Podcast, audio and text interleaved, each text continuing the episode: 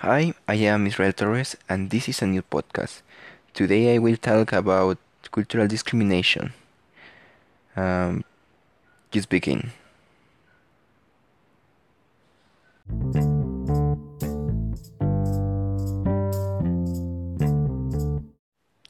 What is a cultural discrimination?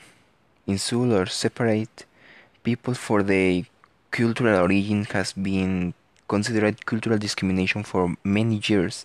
Not accepting a person for having different beliefs and lifestyles is an example of cultural discrimination.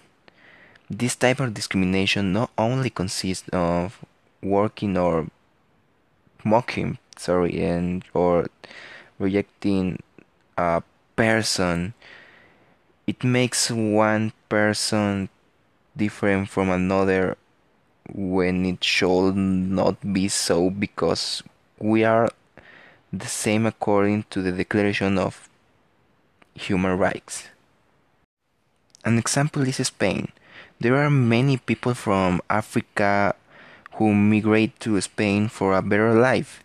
However, Spanish people discriminate against people from Africa because of their skin color and customs. This is very racist. The best solution for me is to accept people as they are, but the vision of some people does not change. So we must educate young people with good values for a change. We must support multiculturalism and live in harmony with people. When I was a kid, I traveled to a place on my state, Huachimontones. Uh, the locals treated me badly for being Mexican. I suffered racism because I was brown and I surrounded.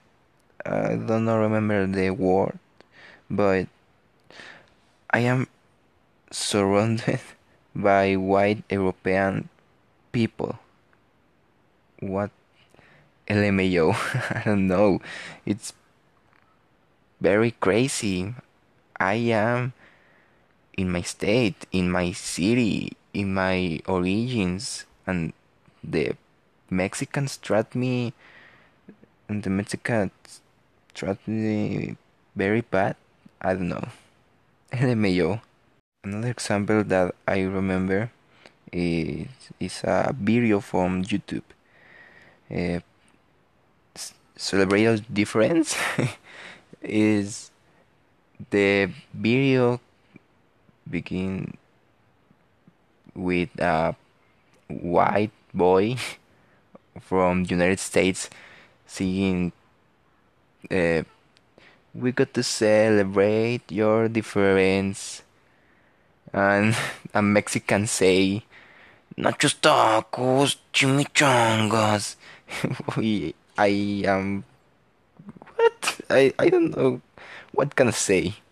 And uh, African say oogaboo gaboo oogaboo gaboo is what? It's very very racist this video. What?